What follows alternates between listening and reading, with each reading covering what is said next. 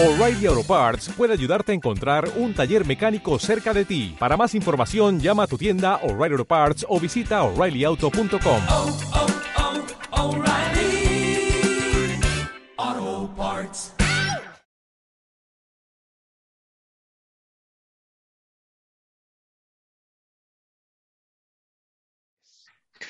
Esto es el aullido del lobo, un canal para gente que a pesar de todo está decidida a ser fuerte, libre e indómita. Si tú no eres una de esas personas, este canal no es para ti. Y hoy tenemos con nosotros, vía Zoom, a José Alsina Calvés, con quien tenía muchas ganas de conversar para el aullido del lobo. Toda su producción literaria es interesantísima. Tendremos, ojalá, ocasión de más adelante volver a hablar con él de alguno de otro de sus libros, pero en este caso venimos a hablar de este libro interesantísimo que tengo acá, que se llama El hispanismo como cuarta teoría política. El hispanismo como cuarta teoría política. Eh, José Alsina Calvés es doctor en filosofía, catedrático de instituto eh, jubilado y sobre todo es director de la revista La Emboscadura, eh, una revista completamente disidente y alternativa que yo recomiendo encarecidamente para quien, independientemente de cuál sea su punto de vista y sus afinidades, eh, se atreve a, a, mirar el mundo desde el ángulo prohibido, por decirlo de alguna manera. Bien, dicho esto, el hispanismo como cuarta teoría política nos interesa porque pone el foco sobre la realidad histórica y la problemática política de España, pone el foco desde las tesis del filósofo ruso Alexander Dugin. Alexander Dugin, que a nosotros, en lo que tiene de teorización filosófica, de sistema filosófico, a nosotros nos gusta mucho. Obviamente es un personaje controvertido, más aún con lo que está pasando a día de hoy en la guerra de Crimea, etcétera. Nosotros no vamos a entrar ahí. Y nos vamos a centrar a, desde las herramientas filosóficas de Alexander Dugin, eh, aproximar un estudio, una visión de España, de su proceso histórico y de su situación política. Claro, esto es lo que hace, a mi entender, de manera brillante, a mi entender, de manera brillante, esto es lo que hace José Alsina Calvés en este libro, El hispanismo como cuarta teoría política. Buenas noches, encantadísimo de tenerte acá. Hola, buenas noches, Gonzalo. Bueno, pues muchas gracias por la, la, invitación. Y hoy sí que puedo decir aquello de he venido a hablar de mi libro. Exacto.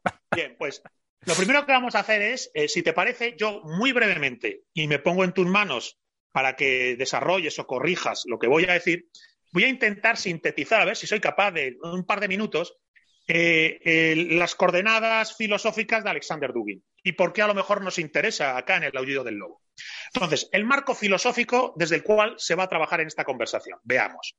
El punto de partida con el que yo además estoy más cerca del pensamiento de Alexander Dugin es que él hace una crítica al mundo moderno, a la filosofía moderna, al proyecto moderno de civilización y de hombre, hace una crítica desde el ángulo de la tradición.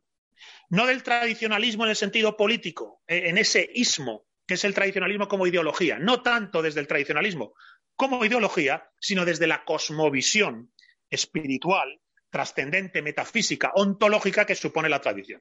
Entonces, el primer paso es confrontar el mundo moderno por considerarle un mundo de progreso decadente, progreso económico-técnico y decadencia humana. Eh, Dugin directamente habla de tiempos de poshumanidad, bien, pues lo confronta desde el ángulo de la tradición. Primer punto que coincide con el aullido del lobo. A partir de aquí, él señala cómo en el proceso moderno habría habido como tres ramas fundamentales, tres, tres, troncos fundamentales ideológicos, los liberalismos, los socialismos, los nacionalismos, en los nacionalismos estaría incluido el fascismo. Entonces, él considera que liberalismo, socialismo, fascismo, nacionalismo, las distintas ramas ideológicas de la modernidad han concluido se han ido sucediendo en un proceso dialéctico, a veces de confrontación bélica terrible, y al final hemos llegado a la posmodernidad, que es una especie de liberalismo eh, ultramontano, eh, liberado total de ninguna atadura, con liberalismo económico, pero también, ojo, con liberalismo sociocultural. Esto es importante. Él a la posmodernidad no la llama marxismo cultural, no se equivoca ahí y acierta bastante. Él no lo llama marxismo cultural, lo llama liberalismo sociocultural. Entonces, él dice que las ideologías modernas, la rama liberal, socialista y, nacionalista, eh, se puede decir que han terminado su ciclo y que han llegado a la decadencia postmoderna con el ultraliberalismo cultural y económico. Y entonces es aquí donde él señala que es necesaria una cuarta teoría política, un ir más allá de estas tres ideologías modernas, dejarlas atrás, superarlas, eh, aprovechar lo que hayan aportado, si es que han aportado algo, es decir, a beneficio de inventario, coger lo que hayan traído que haya sido positivo, pero dejarlas atrás. Es necesaria una nueva teoría política que nos permita liberarnos de pensar en términos liberales, pensar en términos socialistas, pensar en términos fascistas, pensar en términos nacionalistas. Claro, para esa cuarta teoría política, eh, Alexander Dugin parte de las ideas de la tradición, de la cosmovisión tradicional, pero sobre todo, eh, y aquí es un dato que a mí me encanta y a ver si lo puedes explicar tú, que lo tienes muy bien desarrollado en tu libro, él señala que es fundamental mm, reconocer cuál es el sujeto político de esta nueva teoría política que puede dejar atrás la modernidad. Es decir, una vez señala que hay tres ideologías que se han ido sucediendo, liberalismo, socialismo, nacionalismo, y que al final hemos llegado al ultraliberalismo, para dejar atrás todo esto, se necesita una cuarta teoría política y hay que pensar, comprender, darse cuenta de cuál sería el sujeto político de esta cuarta teoría política. En el liberalismo es el sujeto individual, productor, consumidor. En los socialismos es la clase trabajadora. En el nacionalismo es el Volkich, el individualismo colectivo en el mito de la nación. Pero ojo, ¿cuál sería el sujeto político de la nueva teoría política, del regreso de la tradición, entre comillas? Bien, él aquí apela al filósofo eh, alemán Heidegger, que está muy vinculado al existencialismo, aunque en realidad es bastante anterior y superior al existencialismo propiamente dicho.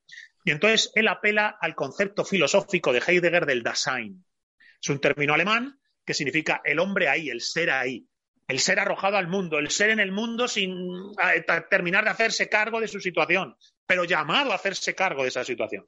Entonces, eh, a partir de este sujeto político, de la toma de conciencia de este sujeto político y de qué implica, se podría desarrollar la cuarta teoría política. Y finalmente, el último punto de su, de su filosofía sería esa idea de que conforme se desarrolla la cuarta teoría política, se rompe el mundo unipolar, el globalismo, ¿eh? la homogenización de todo alrededor del ultraliberalismo, se rompe el mundo unipolar y surge un mundo multipolar de civilizaciones. Un mundo multipolar de civilizaciones que son conscientes de sí, de su tradición, de su historia, de su linaje, de sus costumbres, que son conscientes de quiénes son y cuál es su papel en la historia. Entonces, estos serían, si no me equivoco, las coordenadas sintéticas del pensamiento de Dugin que son las que a nosotros nos gustan, nos parecen muy interesantes, independientemente luego de cuáles sean sus posturas con lo que pueda estar pasando en una guerra o en otra. No entramos acá en ese debate. Entonces, a partir de este marco filosófico, lo primero que planteo es, uno, ¿lo he sintetizado bien? ¿Hay que corregir? Perfectamente. Y dos, explícanos el Dasein. Es muy importante para mí porque es que es un concepto que me tiene fascinado. La idea del Dasein como sujeto político del Kali Yuga, porque yo, yo lo digo así. Digo, hostia, es que, es que Dugin nos está diciendo que en, el Kali Yuga, en la medianoche del mundo, hay un sujeto político que nos va a permitir teorizar e ir más allá de donde estamos, que es el Dasein de Heidegger. Entonces, si nos lo puedes explicar, por favor, será interesantísimo escucharte. Bueno, a ver, sí, pero primero haría un, par de matizaciones sobre el tema este del, sujeto, ¿no? Porque yo creo que es una de las de las aportaciones más importantes que hace Dugin. ¿no? en Dugin, yo, esto lo digo en el libro, hay que separar los elementos propios del eurasianismo, ¿no? que sería la cuarta teoría política en Rusia o en Eurasia, ¿no? de mm, aquellos que son aplicables a, cualquier sitio, cambiando una, serie de variables. Entonces yo creo que el, el, tema del sujeto político es muy importante porque nos permite identificar, por ejemplo, el primer liberalismo, ¿no? exactamente como has dicho tú, el sujeto es el individuo. Es el individuo, podríamos decir, racional cartesiano, el individuo de la economía política de Smith, etcétera, ¿no?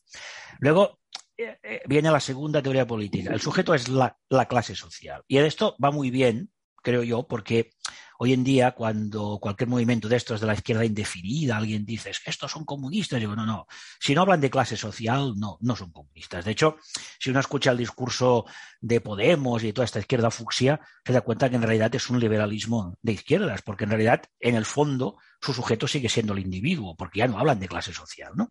Con el tema del fascismo la cosa es un poco más complicada, ¿no? Porque, claro, mm, el mismo Dugin lo reconoce, ¿no? Dice, claro, él habla sobre todo del, del nacionalsocialismo alemán y del fascismo italiano. Y reconoce, pues, que, claro, en el caso alemán era la raza, en el caso el otro era el Estado, ¿no? Y si nos vamos a otros lugares, pues encontraríamos que la cosa es un poco más complicada, es un poco más difícil de caracterizar, porque así como el socialismo marxista tiene unas coordenadas ideológicas muy claras, unos filósofos de referencia muy claros, en cambio aquí nos encontramos con algo muy complicado, porque algunos te dirán, no, es que el filósofo del fascismo es Hegel, y ot- y otros te dirán, no, es Nietzsche, Oiga, pero si estos filósofos no, no se parecen en nada, ¿no? Y luego llegamos a la, a- o sea, a la emergencia de la posmodernidad. ¿Y eso cuándo ocurre? Bueno, eso ocurre cuando, cuando se derrumba la URSS, ¿no? Y cuando ya el- el liberalismo, el liberalismo se cree ya que es dueño del mundo, ¿no? Esta, esta, esta, fin, esta ilusión que acarician los Estados Unidos, sobre todo, de ser los grandes gerentes de este mundo unipolar. Pero este individuo ha cambiado. O sea, de la misma manera que el, el neoliberalismo posmoderno no es lo mismo exactamente que el liberalismo clásico, su sujeto tampoco es lo mismo. Porque el individuo del liberalismo clásico es el individuo racional. Es decir, el individuo que piensa que el mundo está conformado por su, por su razón, por su mente, ¿no? Es la idea, esta, idea, bueno, idealista del que la, la realidad está conformada por mis pensamientos. Pero el postindividuo es diferente, porque el postindividuo cree que la realidad está conformada por sus deseos y que con tal de querer algo, este algo ya tiene que ser. Creo que esta diferencia es importante. Bueno, y ahora vamos al, vamos al, al Dasein, que quizás es lo más, lo más complejo. ¿no? Bueno, la palabra Dasein simplemente, según Heidegger, es el ser humano, ¿no? el ser humano como ser ahí. ¿no? Y bueno, yo creo que para, para entenderlo hay que ver un poco estas cuatro, estas cuatro características, ¿no? bueno, cuatro que podrían ser tres, ¿no? que, que, que Heidegger asocia al Dasein. Dice, el Dasein, en primer lugar, es ser en el tiempo. ¿no? Ser en el tiempo significa que bueno, viven unas coordenadas temporales, ¿no? Pero es muy importante porque cuando decimos que el Dasein está en el tiempo, no es lo mismo. Cuando yo digo la botella está encima de la mesa, pues bueno, la botella puede estar encima de la mesa, o puede estar encima de la silla, o puede estar en la nevera.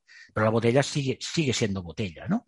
Pero en este caso es distinto, ¿no? Porque el Dasein solamente se puede entender como ser en el tiempo y como ser en el mundo. Es decir, no, no lo puedes sacar de allí, porque si lo, si lo sacaras de allí sería otra cosa. ¿no? Y este ser en el tiempo también implica algo muy importante, que es el Dasein, de alguna manera, él determina el tiempo. Hoy día vivimos el, el, el, el tiempo eh, lineal, progresivo, ¿no? Bueno, ya nadie cree en el progreso, pero todavía se, sigue utilizando como mantra, ¿no?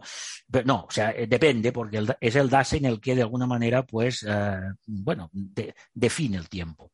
Luego, ser en el mundo. Ser en el mundo significa muchas cosas. Una de ellas, la tierra donde habita, ¿no? Es decir, es un ser enraizado en la, en la tierra. Pero también es ser con los otros. O sea, el ser con los otros se podría considerar que es una parte de ser en el mundo, pero yo creo que es, tan importante que hace que lo distingamos, ¿no? Decimos, es ser en el mundo y es ser con los otros. ¿Qué significa ser con los otros? Pues que es un ser de, comunidad. Es decir, el Dasein no se puede entender fuera de, la comunidad. Vive, vive en la comunidad, nace en la comunidad. Es decir, en, una comunidad que es anterior al mismo. O sea, no, es una asociación, ¿no? No es una asociación libre de individuos, sino que es algo que uno nace allí, ¿ya, ¿no? Y luego, finalmente, quizá la más, la que lo, la que ha hecho que a veces se le llamara existencialista, que él siempre lo negó, ¿no? Ser para la muerte. Es decir, el Dasein, una de sus características es que es mortal, es decir, va a morir. Independientemente de que uno crea en otra vida, esto es otra cosa, ¿no? Pero que la existencia humana sobre la Tierra, pues es una, es una existencia li, limitada. Estas serían estas, estas, estas cuatro características, ¿no? Y claro, estas cuatro características, si las vamos de, desarrollando, pues nos encontramos que hay todo un mensaje metapolítico detrás. ¿no? Por ejemplo, ser en el tiempo quiere decir que es un sujeto de la historia, de la tradición, ¿no? que de alguna manera pues el, el, pasado condiciona el presente, el presente condiciona el futuro, ¿no? Ser en el mundo, todas las cosas, significa, como decíamos, que habita una tierra, ¿no? La tierra de los padres, la patria. Eh, ser con los otros significa que hay un Dasein colectivo, pero es que, es que no se puede distinguir el Dasein individual del, del colectivo, porque como el Dasein es ser con los otros, forzosamente tiene que estar en esta comunidad, ¿no? Y finalmente, bueno, el ser, el ser para la muerte estaría en la base de todo tipo de experiencia religiosa. No quiere decir que el, la conciencia de, ser para la muerte lleve forzosamente a la religión, pero es evidente que todas las religiones parten, parten de este hecho, todas, cualquiera que ellas, todas parten de este hecho. Y luego hay otra cosa también muy importante en la filosofía de Heidegger, y es la idea del Dasein auténtico y el Dasein inauténtico. Es decir, cuando el ser humano uh, huye de estas cosas, se refugia en las cosas, se refugia, dice, en el cuidado de las cosas, ¿no? Entonces, vive en la inautenticidad. La autenticidad no quiere decir que no sea real, es tan real como, como la autenticidad. Y esta idea de darse auténtico o inauténtico se puede aplicar a nivel individual o se puede aplicar también a nivel colectivo. Entonces, pues de aquí, de aquí saca Dugin su idea, ¿no? De que cada comunidad, cada nación, cada comunidad política, cada civilización tiene su Dasein propio. Ese Dasein propio, ninguno es superior a ningún otro, son, simplemente son distintos, ¿no? Y claro, de la misma manera como el, el, el Dasein individual puede, puede, vivir en la inautenticidad, también el Dasein colectivo puede, vivir en la inautenticidad, cuando reniega de, su, cuando reniega de sus raíces, cuando se disuelve en el, en el, en en el globalismo mundial, o bien cuando inventa identidades ficticias, bueno, tipo separatismos, cosas de este tipo. Entonces, entonces en, en, en, en, este sentido, este Dasein colectivo entra también en un periodo inauténtico. Pero tanto el individual como el colectivo pueden pasar de ser inauténticos a ser auténticos, ¿no? Y aquí entra otro factor muy interesante que es el factor de la decisión. Yo en el libro, mm, ya cuando lo aplico a la historia de España, digo, bueno, hay dos momentos, ¿no? Importantísimos en la, historia de España, en que la decisión, la decisión de un grupo de, personas, de un grupo de seres humanos, ¿no? Pues mm, crea la historia. Y esta decisión quiere decir que cuando se toma una decisión quiere decir que podría haber sido así o podría haber sido de otra manera. Hay un punto muy importante, creo yo, que es bueno cuando los musulmanes invaden España, cuando el, el, el reino visigodo era un reino ya agotado, ¿no? se derrumba, pero que en las montañas del norte, en las montañas, bueno, tanto de Asturias, de Navarra, de Aragón, de Cataluña, gente que se dispone a resistir, ¿no? Entonces, esta decisión, porque bueno, podrían no haberlo hecho, es decir, podrían haberse hecho como muchos otros nobles visigodos que se convirtieron al Islam tranquilamente, porque de hecho decimos son los musulmanes los que van a España, no los árabes. De árabes entraron pocos. Y de hecho, la mayor parte de los musulmanes que hay en España durante toda la Edad Media son gente de aquí que se ha convertido. Es decir, porque los que vienen de, de, África son poquitos, ¿no? Pero hay, hay, un, hay, un, hay, un, ¿eh? hay, hay, una inautenticidad, o sea, la gente reniega de sus raíces, ¿no? Y entonces, estos, estos grupos que empiezan esta resistencia, pues son los que van a generar la hispanidad. Luego hay otro momento importantísimo, creo yo, que es cuando, eh, bueno, cuando Napoleón invade España. Entonces también hay un, personas que además acostumbran a coincidir con los, los, sectores más humildes de la población, porque la burguesía y la aristocracia, no toda, pero una parte está afrancesada y la mayoría son liberales, aunque también hay que decir que hay liberales que mm, bueno, sí, quieren ser liberales, pero quieren ser liberales, pero no bajo la égida francesa. Y también hay, también hay liberales que combaten a los franceses, ¿no? También hay una decisión, o sea, el, las capas populares, sobre todo, toman la decisión de resistir, porque no ven solamente un invasor territorial, también ven un invasor ideológico. Es decir, además es una, es una paradoja curiosa, ¿no? Porque con la guerra de la independencia, el pueblo español se convierte en sujeto, ¿no? Ya no es un mero objeto de la historia, se convierte en sujeto. Es decir, de alguna manera entramos en una, en una, nueva era, ¿no? Cuando ya la soberanía ya no recae en el rey, sino que recae en el conjunto. Pero es curioso porque lo hacen en nombre de, las de la ideología del antiguo régimen. Es decir, ellos van contra Napoleón en nombre del trono y del altar, aunque el rey les haya traicionado. Traicionado el rey les ha abandonado, luego cuando vuelve, bueno, el personaje es, es impresentable, ¿no? Pero bueno, la idea está allí. Creo que estos son dos momentos muy importantes y que, bueno, de alguna manera, pues a veces Heidegger habla, ¿no?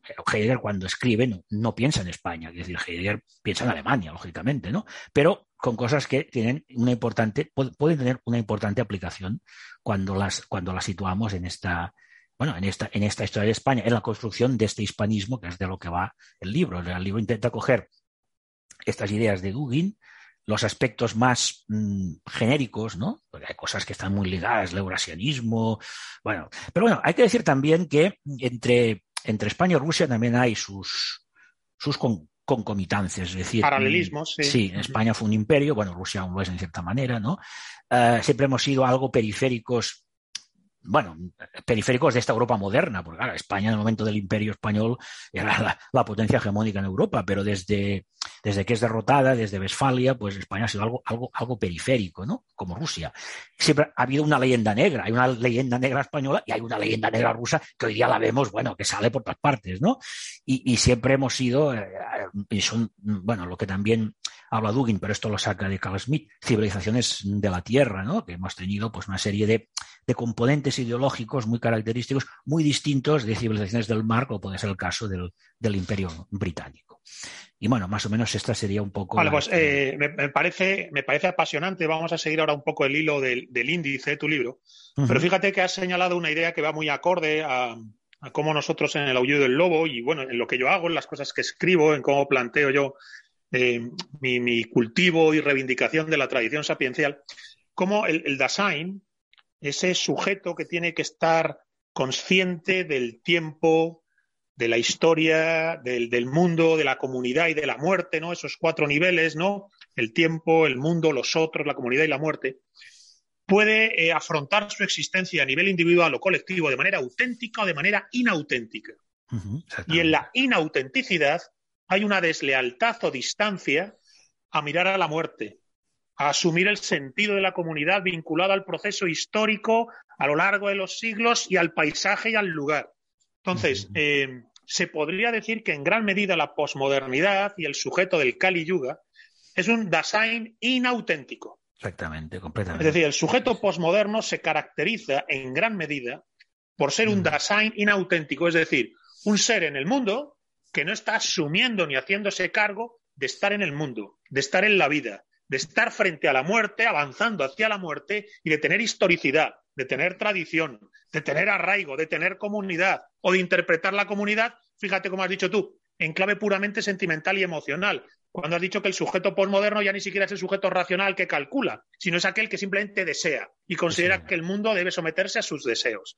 Entonces, claro, a partir de aquí yo diría que los tiempos que corren son básicamente el imperio del Dasein inauténtico, en el sentido de que el globalismo, la posmodernidad, el relativismo y en el caso concreto de España, el separatismo, globalismo, posmodernidad, relativismo y separatismo son características del Dasein inauténtico.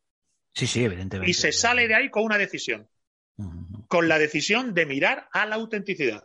Con ese eh, dato interesante en la historia de España que me parece fundamental, que es la Edad Media. Yo en mi libro, en Hispanofilia, España frente a su destino, lo digo, digo, la reconquista, la llamada reconquista, es un momento decisivo.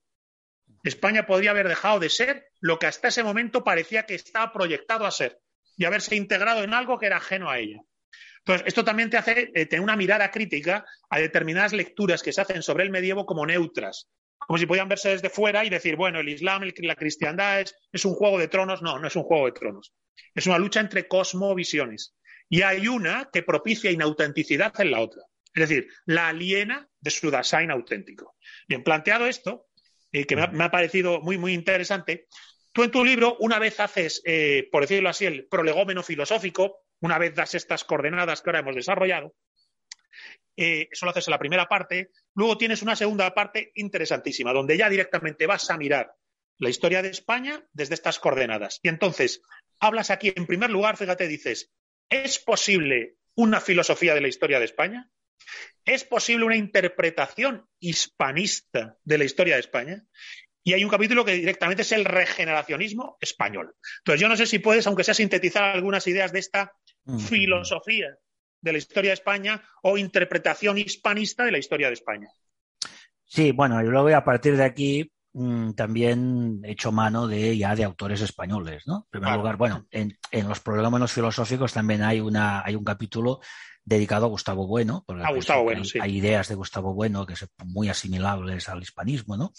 Pero luego, sobre todo, he hecho mano de dos autores que creo que son fundamentales en el tema de la hispanidad, que son Manuel García Morente y Ramiro de Maeztu.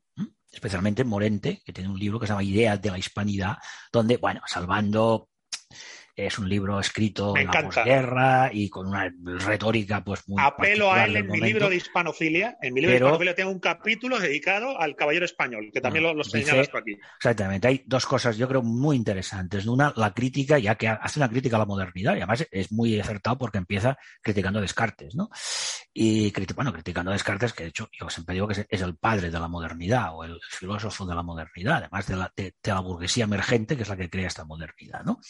Y dice una cosa muy interesante, ¿no? Dice un- una de las características de la filosofía de Descartes, que además sigue eh, hoy día, ¿no? Y sigue manchando, que sigue a toda la ciencia moderna, ¿no? Es esta idea de la, el re- reduccionismo, la realidad única, ¿no? Es decir, la, la ciencia en singular, ¿no? Como todas las ciencias se pueden reducir, en el caso de Descartes las quería reducir todas a la matemática o a la mecánica, ¿no?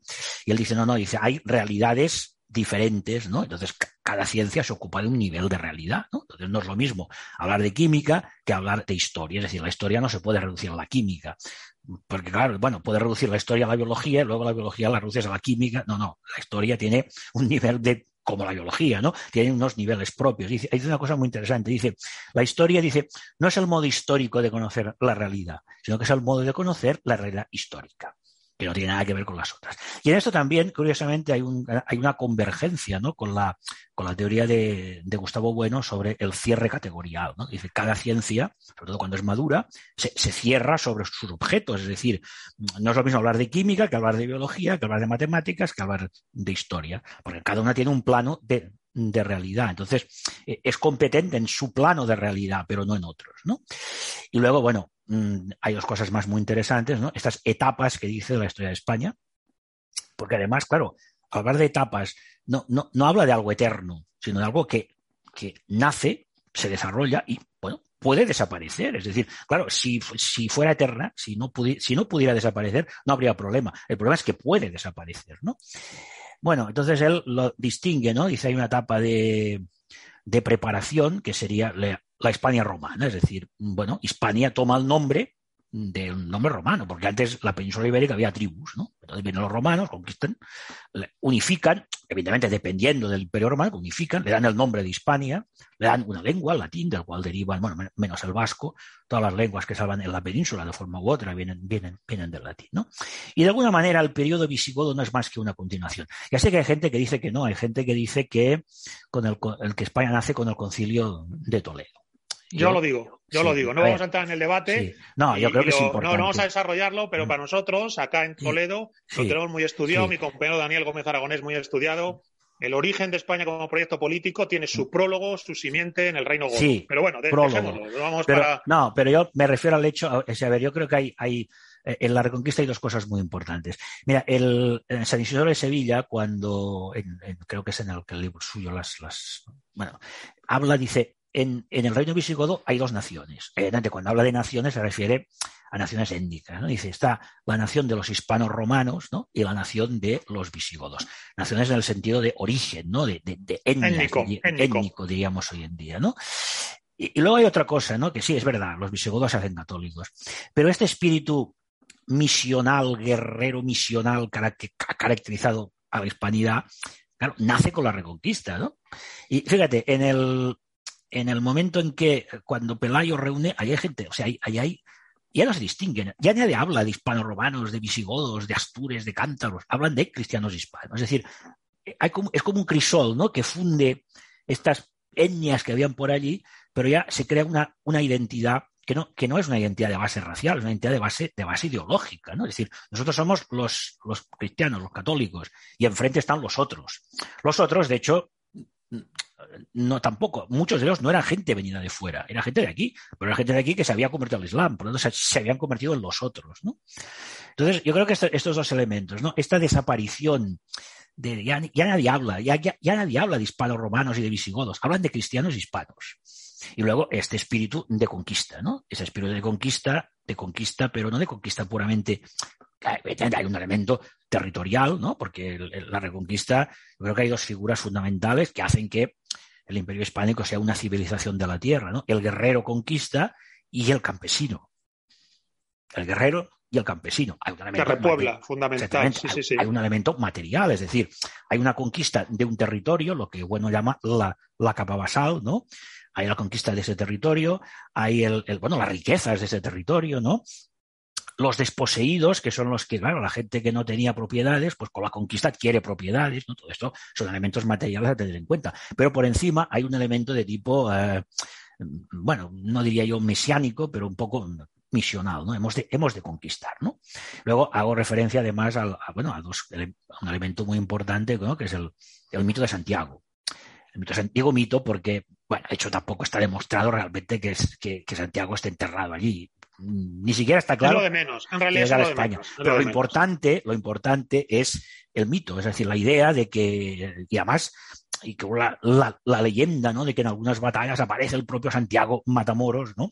Que es curioso, recuerda un poco a lo que habla en la Ilíada, ¿no? Cuando el, a- el dios Ares se pone a pelear con los, con los griegos. o- Es decir, y que esto, ah, porque claro, algunos han dicho, bueno, dice, eh, Santiago es la, es, es la contrapartida de Alá. No, no, no es la contrapartida, porque en, el mundo musulmán es impensable, ¿no? Que, que, un dios. Bueno, para empezar, no hay santos, ni hay ángeles, ni hay nada de todo eso. O sea, hay un dios fuera del mundo, ¿no?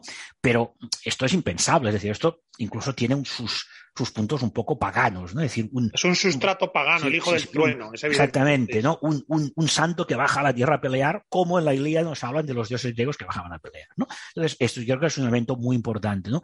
Y, y- y y también, el- también algo que no se habla mucho, pero es muy importante, el mito del imperio. Curiosamente, los reyes de, que es la línea que va Asturias, León, Castilla, reivindican su eh, facultad de emperador.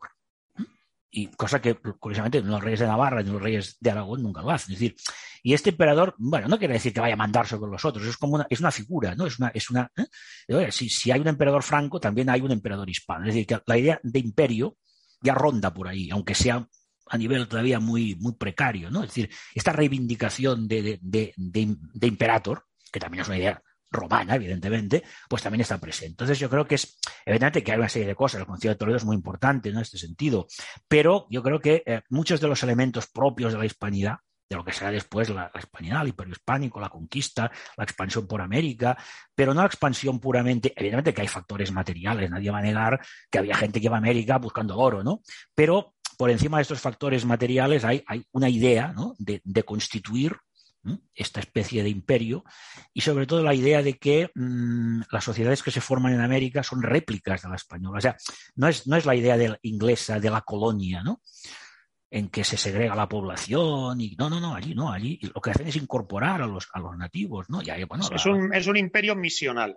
Sí, sí. Es un además... imperio misional que responde a una especie de mandato de Dios. Sí, sí, bueno, la idea es Es así. ¿no? Es, la idea misional es fundamental. Yo aquí te diría que mm, en el libro efectivamente señalas el mito de Santiago y el mito del imperio Hmm. fundamentales para entender ese proceso histórico medieval de España. Y yo te diría, ya te digo que no lo vamos a discutir acá, que ahí falta un, un tercer mito, que es el mito del reino perdido. Sí, no se puede entender el medievo sin el mito del reino perdido. El ¿Cuál perdido, es el mito del reino perdido? Sí, sí, sí. El reino godo de Toledo que se perdió. Por profanar la cueva de Hércules, por violar a Florinda la Cava, porque el padre de Florinda la Cava hace entonces a los moros cruzar el estrecho. En todo ese corpus de leyendas godas que aparecen ya en el reino de Asturias en el siglo VIII y, y se replican en Al-Ándalus, se está dando el arquetipo del reino perdido. El reino perdido que debe ser restaurado. Es el mito de la restauriato Hispaniae, la restauración de España que aparece señalada por Alfonso X en el siglo XIII en su famosa Historia General de España, donde dice como que teníamos un reino, lo perdimos, hay que restaurarlo. Entonces, yo sí creo que como prólogo, como prólogo a todo lo que tú has señalado, el reino visigodo de Toledo es eh, la realidad material histórica que fundamenta el mito del reino perdido, el mito de la restauración, como un elemento motor de esa identidad medieval. Pero bueno, esto es un debate que podríamos desarrollar en, en, otro momento, simplemente lo señalo ahí. Pero aquí tú estás ya haciendo, a partir de acá, entiendo que estás haciendo una ya filosofía de la historia de España, Sí, que es la que te conduce a partir de un punto en el capítulo cuarto, en, un capítulo que yo recomiendo, que es una interpretación hispanista de la historia de España. Coméntanos un poco. Bueno, de hecho es un poco la inspiración en Morente, es decir, esta idea de los de los de, estos periodos, ¿no? Es decir, la formación, de luego la, la- la- época de, expansión, ¿no? Empieza para, yo creo que empieza cuando eh, se funda, o sea, cuando se unen Castilla y Aragón a través del matrimonio de Isabel y Fernando, ¿no? Porque allí aparece algo nuevo. Pero es algo nuevo muy, muy curioso, porque claro, evidentemente no es una nación moderna, ¿no? Es decir, no es la nación moderna, porque la nación moderna no va a aparecer hasta mucho más tarde. Pero tampoco es lo que había antes, porque claro, antes había reinos dispersos que sí, que tenían una cierta, o sea, se consideraban a sí mismos formaban parte de lo mismo, pero eran reinos dispersos, ¿no? Con una, además, con una aristocracia feudal, pues importante, ¿no? Entonces, los reyes católicos logran, creo yo, algo que es muy importante, o sea, conseguir esta, esta unidad, pero al mismo tiempo respetando una cierta diversidad. Es decir, sigue existiendo el reino de Castilla, sigue existiendo el reino de Aragón, que además, bueno, el reino de Aragón no es un reino, son tres reinos, ¿no? Hay una corona de Aragón que reúne al reino de Aragón, al reino de Valencia y al reino de Mallorca. Ah, cuando Navarra la conquistan, pero la conquistan, pero siguen manteniendo el estatus de reino, ¿no? Es decir, que logran un equilibrio, creo, creo, que esto va a ser muy importante, ¿no? Entre esta unidad, porque obviamente hay elementos de unidad, la Santa Hermandad, la propia Inquisición, que tiene también un, una vertiente política importante, ¿no? La unidad católica, la expulsión de los moriscos, la conversión y expulsión de los judíos que no se convierten, es decir, evidentemente es normal, ¿no? Si, si lo que da cohesión a esto es el catolicismo, es lógico y normal, pues que, pero eh, no es una, no es una cuestión de tipo racista, porque claro, eh, si el judío se convierte, pues entonces ya no, ya está, ya, ya se puede quedar, no, no, no, hay problema, ¿no? Entonces, este, este, este curioso equilibrio creo que es muy importante porque yo creo que la clave de la hispanidad está allí, es decir, es muy distinto de otros lugares, por ejemplo, Francia ya lleva una, lleva una tradición, ya en su monarquía, antes de la Revolución Francesa, ¿eh? y hay una tradición de un cierto centralismo, de un cierto uniformismo, que evidentemente después de la Revolución Francesa, con el jacobinismo se ve multiplicado, pero que ya antes ya la tendencia ya estaba, ¿no? O sea, lo de Luis XIV, el Estado soy yo, ¿no? Quiero decir, aquí vamos por, vamos por otro sitio, ¿no? Es decir, hay una, hay una, hay una curiosa equilibrio que yo creo que hoy día se ha perdido, ¿no? Entre esta unidad, ¿no? Esta, esta, esta unidad que está simbolizada por los reyes, por la soberanía, que son señores, ¿eh? y pero al mismo tiempo este respeto a ciertas diversidades, ¿no? a unas cortes propias en, lo, en, los, reinos. ¿no? Esto, esto, esto, se pierde, esto se pierde y claro, hoy día eh, con las tensiones centro-periferia, pues vemos que, que, se ha perdido en un lado y evidentemente en otro, ¿no? porque claro, hay una reacción a veces de tipo centralista, homogenizador, que tampoco es eso a mi modo de ver. ¿no? Yo creo que esto es un proceso, es un proceso muy, muy importante y claro, y como digo aquí, bueno, la historia la historia, como hemos dicho antes, tiene su propio, fin, es una ciencia con su propia, su propia características, ¿no? Evidentemente que se fundamenta en hechos, pero los simples hechos no sirven. Es decir, los simples hechos hay que darles un relato. Y entonces, bueno, la historia se construye con un relato. Y esto es importante. Y sobre todo sale lo, después, hay dos capítulos, hay un capítulo dedicado a la polémica de la ciencia española, ¿no? Sí, sí, sí. Si, esto ya queréis hablar más adelante, pero es una demostración. La polémica de la ciencia española no es una polémica de eruditos, no es una, no es una polémica de historiadores de la ciencia. Bueno, evidentemente que sí que participan, pero es una, es una polémica cargada de, de, ideología, ¿no? Porque si os estoy diciendo que la ciencia española nunca, nunca, nunca ha existido, lo cual es, es, falso, pero además encima digo que esto no ha existido por culpa del catolicismo, entonces quiero decir, bueno, es que la propia hispanidad niega, con lo cual es mentira, ¿no? Pero estás negando el Dasein Estás negando lo más esencial. Y además es falso, porque se puede mostrar con, con hechos y con datos, ¿no? Pero quiero decir que aquí detrás de todo esto, aparte de los hechos y los datos, hay un, hay un constructo histórico, ¿no? Es decir, la, la historia eh, no, es una cosa neutra. La historia hay un relato, que evidentemente el relato tiene que basarse en hechos. Si no se basa en hechos, ya no es historia, entonces ya es ficción. Pero claro, los hechos se pueden vestir de, muchas maneras. Sí que es verdad que la ciencia española pasa por épocas de decadencia, pero esta, esta decadencia de la ciencia española acompaña a la decadencia del imperio, pero no es culpa del catolicismo ni de la Inquisición, porque el siglo XVI, el siglo XV y XVI hay un esplendor, especialmente en la época de, de los reyes católicos, ¿no? Es decir, que bueno, la Universidad de Alcalá, en fin, una serie de elementos que se puede mostrar con, fechas y con datos, ¿no? De que en estos momentos España es puntera en muchos aspectos. En, en, náutica, bueno, en matemáticas no tanto, en náutica, en medicina, en filosofía natural, etcétera, ¿no? Es decir, que la, historia tiene, tiene, un carácter polémico porque esta construcción del pasado no es una cosa séptica, no es una cosa neutra, porque claro, esta construcción del pasado influye en el presente y en la proyección en el futuro. Por lo tanto, creo que es, importante no saber este aspecto. Y luego hay otra cosa importante de Morente, ¿no? que es esta, la, la psicología del, bueno, llámale algo, del caballero cristiano, llámale como quieras, ¿no? Pero que está allí, ¿no? Y que es, es este, este elemento que va a ser muy importante porque es el tipo humano, ¿no? tipo humano que corresponde, que va, que va a ser el que va a forjar este imperio. Tipo humano con sus virtudes y con sus defectos, porque también el propio maestro, ¿no? Cuando habla de la regeneración, bueno, sí, el problema del hidalgo español es que siempre despreció los temas económicos, entonces, ¿qué pasó? Pues pasó lo que pasó, ¿no? Es decir, que tampoco se trata de decir, no, es que era, bueno, no, tenía grandes virtudes y también tenía grandes defectos, ¿no? Decir, estos defectos, de cierta manera, se puede considerar que son responsables en parte, ¿no? De esta decadencia posterior, de esta derrota frente, pues, bueno, al, otro gran imperio que era, bueno, los holandeses también, pero sobre todo el imperio británico, que evidentemente funcionaba con una serie de ítems totalmente distintos, ¿no? Y con un tipo de, de, tipo humano que no tenía nada que ver con el, con el caballero cristiano del que habla Morente. Bueno, pues eh, fíjate, muy interesante porque eh, has puesto sobre el tapete al hacer una especie de recorrido de este design colectivo y de esta interpretación filosófica o filosofía de la historia de España, ideas que nosotros en, en, el libro de Hispanofilia, España frente a su destino, hemos desarrollado de otra manera, pero hemos puesto sobre el tapete. Fíjate que has hablado del problema del centralismo y la periferia y cómo a día de hoy eh, encuentras desde la periferia tendencias subversivas que llevan a la fragmentación y desde el centralismo la negación de la diversidad. Entonces, yo creo que es clave entender que el, que el design hispánico, el design español, es unidad en la diversidad y diversidad en la unidad. Es decir, quien pretenda entender España negando la diversidad, eh, faltará la verdad. Pero sí, quien sí. pretenda romper España con la excusa de la diversidad, también faltará a la verdad. Esto es una idea importante. Sí, sí. Luego, bueno, porque, eh, porque además estos que quieren romper con la excusa de la diversidad, pero luego en su propio territorio no admiten diversidad. No, hombre, no, vamos. También son Estado más jacobinos. centralista y totalitario También son, jacobino que también son jacobinos, porque Sí, sí, los sí. separatistas catalanes quieren expulsar al español. Y es que aunque, aunque, aunque Cataluña fuera independiente, el español es la lengua de- del 40% o del 50% Sí, de, de la sí, sí, población. sí, sí, no, sí. no admiten la diversidad. Es decir, que mucho hablar de diversidad, pero luego tampoco la admiten, ¿no? Por eso digo que España en este sentido está enferma a ese nivel. No se asume en su realidad profunda de diversidad en la unidad, unidad en la diversidad. Eh, y unos con la excusa de la unidad son capaces de negar la diversidad y otros con la excusa de la diversidad son capaces de apelar por la autodeterminación. Y las dos, y las dos posturas faltan a la verdad, que para mí es importante no faltar a la verdad. En segundo lugar, es, es muy importante el hecho de que estás planteando cómo España ha ido entrando en un proceso en los últimos, no sé, dos siglos, por decirlo así, de negación de sí misma. Es decir, en la controversia alrededor de la ciencia, lo que está pasando es que España se va a negar a sí misma. Va a negar su historia católica, su historia imperial, la monarquía hispánica, el llamado siglo de oro. Hay una negación a sí misma, es decir, hay un Dasein inauténtico.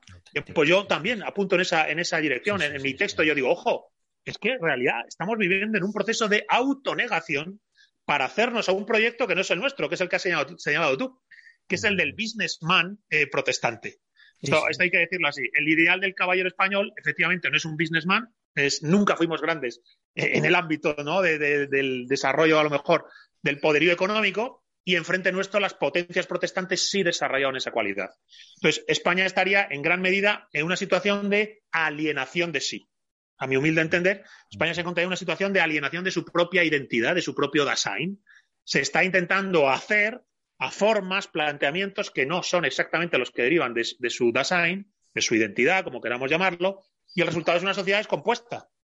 Porque el, propio problema del separatismo o, de la izquierda que hace de caja de resonancia el separatismo fuera de los ámbitos propios del secesionismo o, de, o del centralismo cerril, ¿no? De, ese, españolismo cerril incapaz de entenderlo, eh, la, la, heterogeneidad de lo español, todo eso son eh, desconocimientos de uno mismo, es un estado de alienación respecto de uno mismo. Estamos en ese Dasein inauténtico. Claro, esto me lleva a, si te parece, la tercera parte de tu libro, que también es interesantísima, donde, claro, en la primera haces prolegómenos filosóficos, en la segunda, la historia de España, y en la tercera parte dices metapolítica y política del hispanismo, es decir, entras un poco ya más a concretar. Y entonces tienes una reflexión en torno a metapolítica del hispanismo y otra sobre notas para una línea política, es decir, para intentar concretarlo. Entonces, si nos puedes sintetizar esa metapolítica del hispanismo y las líneas de aplicación de esa metapolítica. Sí, bueno, de hecho son tres capítulos. La metapolítica, la, geopolítica, del hispanismo Geopolítica del hispanismo y también, después sí. las, las notas para definir un movimiento hispanista. Bueno, la primera, de hecho, lo que es es una el primer capítulo, ¿no? La metapolítica del hispanismo es volver otra vez, de hecho, vuelve otra vez a las ideas de Heidegger, ¿no? De cómo estas ideas se pueden, se pueden aplicar a España, ¿no? Habla de la decisión, habla de, de- de la unidad y diversidad. Es muy curioso porque Heidegger tiene un cuando, bueno, el, el- el poco tiempo, porque lo fue muy poco tiempo, que fue rector de la Universidad de, de Freiburg, Friburgo. sí, o de Friburgo, hace un, hace, bueno, hay un día que rememoran a un, a un, bueno, a un, a un activista, ¿no? Que ha sido fusilado por los franceses, ¿no? Y entonces él, pues es curioso, ¿no? Porque este hombre, bueno, era un hombre que su origen estaba en la selva, en la selva negra, que de hecho es la, la comarca donde, donde, donde estaban ellos, ¿no? Entonces él, claro, viene a decir que el, el, el, o sea, el espíritu de este hombre se ha forjado en, en, en su terruño, ¿no? Es muy interesante por el tema ¿no? de la patria pequeña y la patria grande. Es decir, eh, este hombre, creo que se llama Slateger, un nombre así, ¿no? que era un activista contra la. eh, actúa en la, en la zona ocupada por los franceses en el Ruhr, entonces lo cogen y lo fusilan. ¿no? Y entonces, bueno, él dice, claro, este hombre se ha forjado, dice, su espíritu se ha forjado en estas montañas rocosas de la Selva Negra. Es decir, viene a decir, ha sido un buen patriota alemán porque ha vivido la patria pequeña. Y es muy curioso. Qué ¿no? bonito. Porque, ¿eh? Sí, sí, Muy sí. interesante, muy bonito. sí, dices, bueno, claro, ¿por qué? ¿Por qué? Porque no, es que no se puede ser alemán en abstracto, es decir, un alemán es de alguna parte de Alemania, ¿no? Es de Baviera, es de Sajonia. Exactamente, de- ¿no? Tampoco se puede ser español en abstracto. Los que creen en el español en abstracto son los de Ciutadans, que dicen que no es español porque tiene el carnet de identidad español. Bueno, Eso no es verdad. Eso es de Toledo, ¿no? es de Cantabria, es de Exactamente, ¿no? Cataluña, Entonces, es claro, de uno- del Ebro o, del Uno- catalán. para, para, para, para entender la, la, la, la hispanidad hay que arraigarse en una parte de ella, ¿no? Como la planta, ¿no? Que tiene sus raíces en el suelo, pero luego crece hacia arriba, ¿no? Pues esto viene a ser lo mismo. Entonces, es- yo creo que es, muy interesante este, este discurso, porque, evidentemente Heidegger no piensa, no piensa en España cuando hace este discurso, piensa en Alemania. Pero es curioso, ¿no? dices, bueno, está hablando de alguien que es un patriota alemán porque ha estado arraigado en su patria pequeña, ¿no? Que es la Selva Negra. Como podría haber estado en Prusia, podría haber estado en Baviera o cualquier otro sitio, ¿no? Y esto creo que es un, es un aspecto interesante para esto que decíamos. Y, bueno, pues saca un poco las conclusiones un poco metapolíticas que se pueden sacar, ¿no? Por ejemplo, que si hablas del, del Dasein como ser con los otros, pues evidentemente no, no tiene ningún sentido el, el individualismo, que eh, una comunidad política no es un agregado de individuos que se asocian como el que se hace de un club de fútbol, sino que es algo que, que es una comunidad anterior, ¿no? Uno nace en el seno de, es decir, estaba ya antes de que yo y, cuando yo me muera seguirá estando, ¿no? Hay una serie de elementos ideológicos que se pueden ir deduciendo de alguna manera de todo ello, ¿no? Y luego también creo que habla de la de decisión, ¿no? Es decir, esta, esta, esta decisión fundante en este caso, pues por ejemplo, el, la decisión de, bueno, de Don Pelayo, y también hay otros núcleos de resistencia, aunque el más conocido es el de Don Pelayo, también en, en, en, cerca de mi pueblo, en, en el santuario de Nuestra Señora de Montgrun, también parece ser que hubo, supongo que fue una escaramuza, que no fue muy importante. Porque sí, pero es, que... una chispa de resistencia. Pero bueno, ahí están, ¿no? El Che Cataló no fue muy importante porque los, los, los, musulmanes llegaron hasta Francia, es decir, no les pararon, pero bueno, parece ser que allí... En fin, hay varios puntos, ¿no? Los cuales se produce esta decisión y dicen, no, nosotros queremos seguir siendo nosotros mismos, no queremos convertirnos al Islam, vamos a defender, y al principio pues son cuatro y se meten en las montañas y están allí, pues, y esto poco a poco va a ir creciendo. Luego viene el segundo capítulo, que es el tema de la geopolítica, que es un tema geopolítica muy, de, del hispanismo. Muy interesante, ¿no? Es decir, bueno, primero explica un poco qué es la geopolítica, explica un poco la situación actual, habla un poco de, bueno, de, algo que ahora tiene una gran actualidad. Yo, yo el otro día lo decía en una charla, decía, bueno, nosotros hablábamos de la multipolaridad, pero es que de hecho el, el, mundo actual ya se ha demostrado que ya es multipolar, es decir, la multipolaridad ya no existe, hay varios polos de poder y otros que pueden aparecer. Entonces intenta ver un poco, bueno, qué, qué, qué situación, qué papel podría jugar España o la hispanidad, ¿no? En, en, este contexto. Y se dice, bueno, pues claro, España está un poco en medio, porque España tiene también, ahí tiene una, una, una, identidad europea y, y, al mismo tiempo la tiene hispanoamericana. Entonces, en, en un futuro un poco ideal, ¿no? En que dices, bueno, existe una comunidad europea de verdad, no como la que ahora que no es más que una simple, una simple delegación de Estados Unidos, ¿no? Y, y, si, y, si, y si se lograra pues esta, esta, esta, este paniberismo o este panisbanismo, pues España podría Iberofonía poco, lo llaman también ahora, iberofonía. Iberofonía, podría ser un poco este, este punto de unión, ¿no? Entre, entre el mundo hispanoamericano y el mundo europeo, ¿no? Una nueva hispanidad, ¿verdad? Sí, una nueva hispanidad. No, pero una que no hay que entenderlo como un intento de dominación, sino como, No, no, no, como- claro, digo una nueva hispanidad una- como un escenario de encuentro. como una, como una reconstrucción. Porque es evidente que en, el- en este mundo multipolar eh, los estados-nación solos no, no pueden. Es decir, se- bueno, a menos que sea un estado-nación tan grande como Rusia, se puede entender, pero los estados-nación normalmente solos no pueden. Entonces tienen que asociarse. ¿Pero asociarse con quién? Pues con aquellos que haya o bien a nivel continental o bien una afinidad cultural, idiomática, religiosa, como sería el caso de, Hispanoamérica. ¿no? Entonces, esto sería un poco el lugar. Evidentemente, donde no está el lugar de España es ni en la OTAN ni en la Unión Europea. ¿eh? Con lo que no estamos diciendo mañana que nos fuéramos de la Unión Europea, pero también dentro de la Unión Europea, pues hay mm, países que han demostrado una cierta voluntad de mantener unos ciertos principios, como el caso de Hungría, como el caso de Polonia, ¿no? Y, y entonces, bueno, pues eh, incluso se habla de una, bueno, o, o asociarnos con los países del sur de Europa, que por cierto, los del norte nos llaman los PICs, ¿no? los PICs en inglés que decir los cerdos, ¿no? Para ver lo Nos mucho- llaman los PIGs, Portugal, Italia, Grecia, lo España. mucho, lo Hombre, mucho es que yo creo que hay que decir que en, en ese mundo de la OTAN que tú has señalado, o de la Comunidad Económica Europea, eh, subyace una especie de condescendencia como poco, no voy a decir desprecio, Sí, pero como sí, poco, condescendencia a Ujú. Portugal, España, Italia, Grecia, desde las potencias herederas del protestantismo. Exactamente. De ¿no? hecho, la única manera de que no te traten con esa condescendencia es que te hagas a su modo, a su design, por Sí, decirlo sí, así. ¿eh? Que te conviertas en una especie de nación luterana, que ya casi lo somos, eh, en forma posmoderna. Entonces, es verdad que, eh, que en este ámbito de la geopolítica española te encuentras de cómo construyes una geopolítica del hispanismo. Lo haces mirando a Hispanoamérica, en esa iberofonía, como, como se dice ahora. Lo haces buscando líneas de conexión en el propio continente europeo con aquellos que no quieren ser sometidos a esa condescendencia centroeuropea. Bueno, pues entiendo que es un debate que queda ahí abierto, que, que es difícil No, ahora. y que además no es, no es incompatible, que decir, se puede estar con las dos cosas a la vez. Por ejemplo, la- una alianza con Portugal va hacia el lado europeo y al mismo tiempo va hacia la iberofonía, ¿no? Es decir, que no son cosas contradictorias ni mucho menos, ¿no? Y luego, finalmente, bueno, el último capítulo, pues es un poco decir, bueno, mm, ¿cómo debería ser un movimiento político hispanista? Es decir, cuáles deberían ser sus, sus, sus, sus coordenadas, ¿no? Sus, sus líneas de actuación, su- sus ideas, ¿no? Un poco, un poco en esta línea, ¿no? Son cuatro. No, este capítulo no es muy extenso, pero bueno, también sirve un poco como, como guía, ¿no? Es decir, ante cualquier cosa que aparezca por allí, pues decir, bueno, vamos a ver si coincide o si coincide parcialmente o coincide solo en algunas cosas o coinciden muchas, ¿no? Creo que también puede ser una guía, una guía interesante, pues para, para, en para, para juzgar ¿no? la realidad política inmediata, ¿no?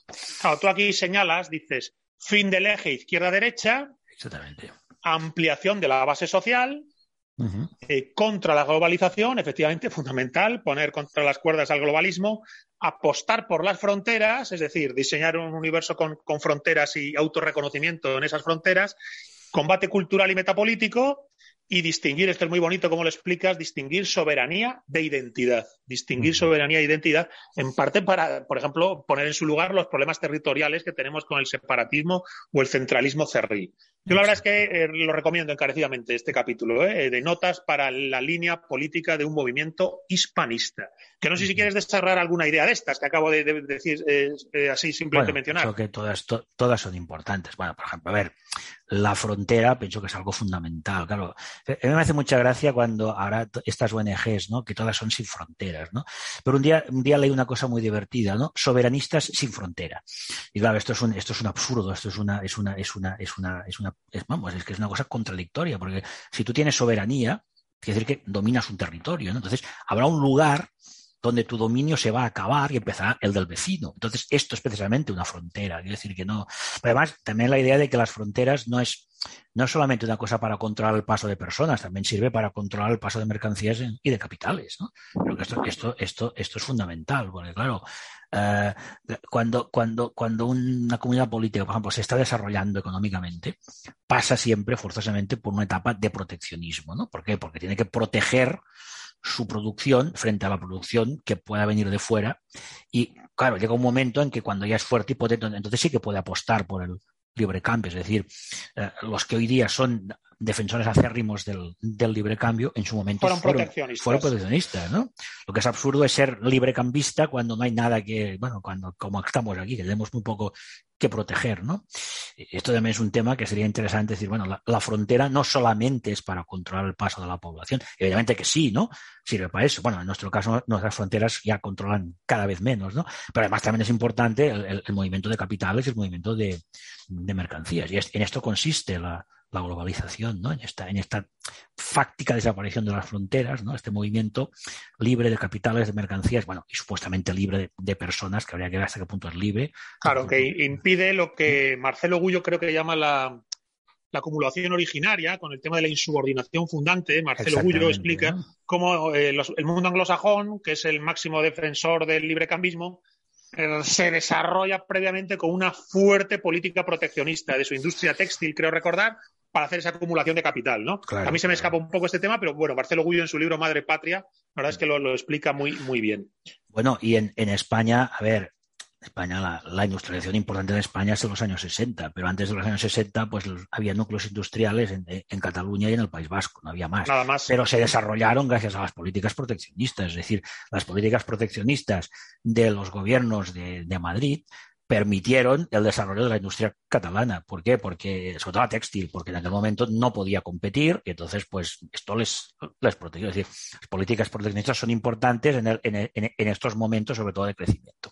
Y ahora estamos aquí, asistimos a los espectáculos, bueno, en fin, que son, bueno, tragicómicos, ¿no? De que las naranjas valencianas se pudren en los árboles y aquí estamos importando naranjas, no de la Unión Europea, es que además es lo curioso. de Australia, porque- de China, Australia, sí, sí, de, sí. de- de- de Israel, de, de- porque la, la Unión Europea, lógicamente, la Unión Europea en principio nace como esto, ¿no? Vamos a decir un, espacio, ¿no? De, bueno, entonces es normal que dentro de la Unión Europea pues haya un cierto libre cambio. Lo que es absurdo es que la Unión Europea ni siquiera defiende sus, sus propias fronteras. Ni las defiende de la inmigración, ni las defiende de la invasión de productos. Porque la Unión Europea es un proyecto globalista, ¿no? Es decir, bueno, no es un proyecto europeo, porque si fuera un proyecto europeo, se est- estaría por una soberanía europea, estaría por unas fronteras europeas y estaría por una defensa de los, de los productos europeos. Vale, que pues, entonces pod- quizá podríamos tener problemas con los productos agrícolas franceses, pero no los tendríamos por lo menos con los de Israel o con los de, con los de, con los yo, creo Sur. que es, es evidente que el proyecto de lo que a día de hoy es la Comunidad Económica Europea es, es el, el proyecto de globalismo, posmodernidad Sí, sí, absurdo. y sí, relativismo. Es decir, no es, no es un proyecto que nos permita vivir en autenticidad heideggeriana, todo por lo decirlo contrario. así, ¿verdad? Hemos hablado de la autenticidad en Sí, sí. Heidegger, bueno, pues no es eso precisamente hacia donde avanzamos, no, ni no, mucho no. menos. O sea, es Europa, la actual Europa es un, es un no lugar, o sea, es un lugar que se caracteriza por no tener, por no tener características. O sea, su ideal es este, ¿no? Es decir, vamos a crear un, un lugar donde no hay características. Entonces, claro, esto se convierte en un no lugar. Y cuando hablan de, dice, los valores europeos, pero, pero ¿cuáles son los valores europeos? El único lugar que se reivindica, el único, el único lugar que se reivindica es o el de los valores blandos que tú acabas de señalar, de esa especie de, de- de mito de, la tolerancia y demás, que acaba funcionando como un mito oscurantista. Y luego, eso sí, se reivindican todas las ide- identidades que sean fragmentarias Ah, claro, y sí. debiliten los estados-nación. Sí, sí, Esas son las únicas que pueden ser reivindicadas, las que producen Mm. atomización, es decir, las que separan lo que está unido, las que obvian los procesos históricos, antropológicos, los cientos de relaciones humanas. ¿eh? Yo eh, grabé, grabé un vídeo hace, hace tiempo con, no me va a salir, con García Trevijano y me decía que son millones, dice, son millones las relaciones a lo largo de la historia entre catalanes y el resto de españoles, son millones Claro, de amistad, de amor, de pareja, de hijos, de claro, familia. No se puede eh, estar por encima de eso. Son, son millones. Entonces, en realidad, la, la atomización va en contra un poco de, de la verdad de las cosas. Y sin embargo, es verdad que las únicas identidades que se reivindican en esa Europa del no lugar son las que atomizan y fragmentan. ¿eh? Hasta tal punto yo creo que es, es, patógeno y, y enfermizo el horizonte en el que estamos. Bueno, pues no sé si quieres añadir algo más. Yo sí voy a decir que recomiendo encarecidamente este libro, El hispanismo como cuarta teoría política. Creo que tiene palancas y tiene marcos, marcos de ideas y palancas de argumentación que no han hecho más que dar un primer paso. Es decir, aquí hay todo un camino que recorrer. Es decir, hay un camino que recorrer. Yo humildemente, en, en, el libro que escribí sobre este tema, el de hispanofilia, de otra manera, trato también de decir, ojo, que esto tiene que arrancarse. Mm. Es decir, estamos dando un marco y a partir de aquí tiene que arrancarse, porque en tu libro también hay una cierta invitación a eso. Sí, Da la impresión de que el libro va a decir, oye, esto es un, un, por decirlo así, una bomba de mano. No, Aquí la tenéis, eh, ahí donde ponernos, aquí nos ubicamos, es un primer mapa, pero ahora hay que avanzar, ¿no? Sí, sí. Bueno, hay un capítulo que no hemos hablado, o hemos hablado muy por encima, que es este que se llama El regeneracionismo español. Sí, Y le he es, antes, sí, es sí, es interesante, ¿no? porque aquí yo intento hacer, la, vamos, la, la, la, la- la- versión más, eh, vamos, más, más, más extensiva posible, ¿no? Incluso pongo a los krausistas que, bueno, en muchos, en muchos aspectos fueron, fueron nefastos, pero también hay que reconocer los méritos, ¿no?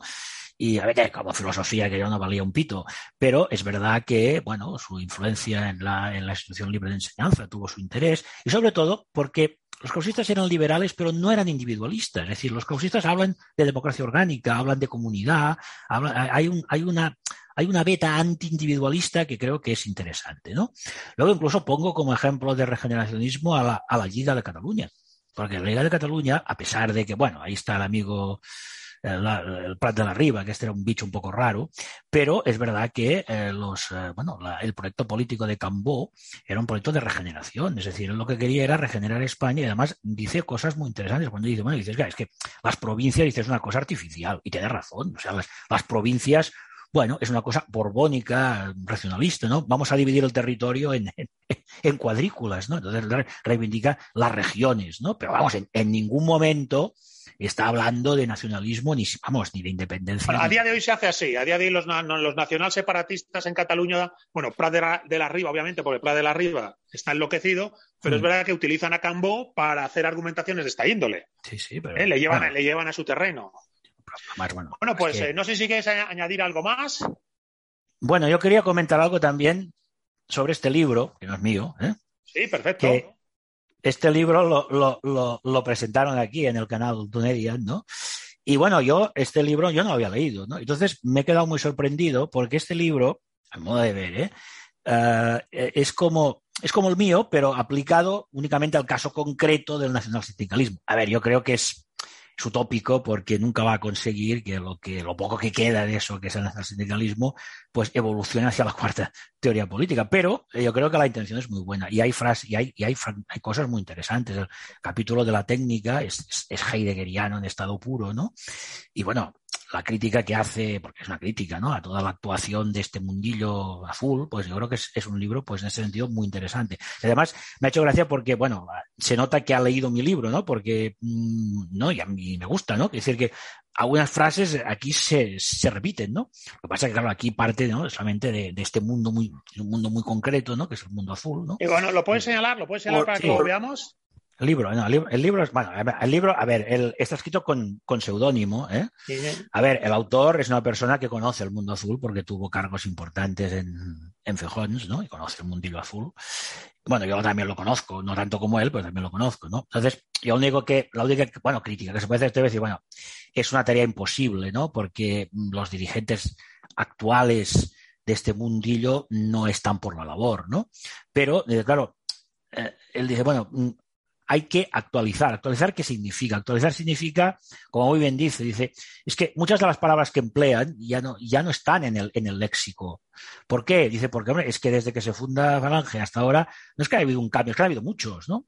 La cosa ha cambiado tanto que ya no. Hemos cambiado el Entonces, paradigma Claro, total. Entonces, sí. claro, lo que nace como algo nuevo, con espíritu revolucionario, innovador, pero al mismo tiempo bebiendo fuente, fuentes de la tradición, pero con planteamientos innovadores, claro, ahora se ha convertido en algo que no hace más que mirar hacia el pasado. Entonces, claro, si va hacia el futuro, es decir, si intenta situarse en el mundo actual, la única solución que tendría sería esa, es decir, convertirse, bueno, yo también lo cito, yo digo cuando hablo de los, los la, la, las ideas que pueden converger en el hispanismo, evidentemente un sector sería este, lo que pasa es que, bueno, mí es un sector que no, no tengo muchas esperanzas en él, ¿no? Es decir, en este sentido, yo la única crítica que hay a este libro sería este, es decir, bueno, eh, un poco es perder el tiempo, porque esta gente no van a, no, Bueno, yo, no van, yo la verdad es que considero que es, es hacer no van a situarse, pero Yo creo que, pero bueno, yo, yo entiendo lo que quieres decir, pero es verdad que yo considero que, que se hacen fetiches ¿eh? Alrededor de algunas cosas del pasado e impiden a veces contemplar en puridad el, el presente.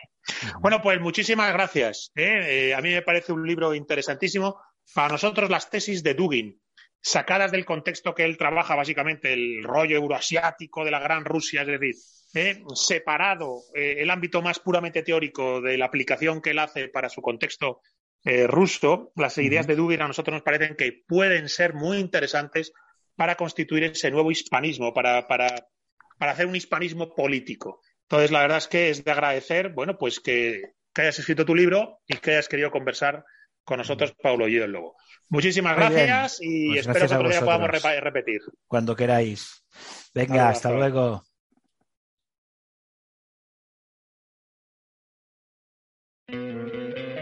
¿No te encantaría tener 100 dólares extra en tu bolsillo? Haz que un experto bilingüe de TurboTax declare tus impuestos para el 31 de marzo y obtén 100 dólares de vuelta al instante.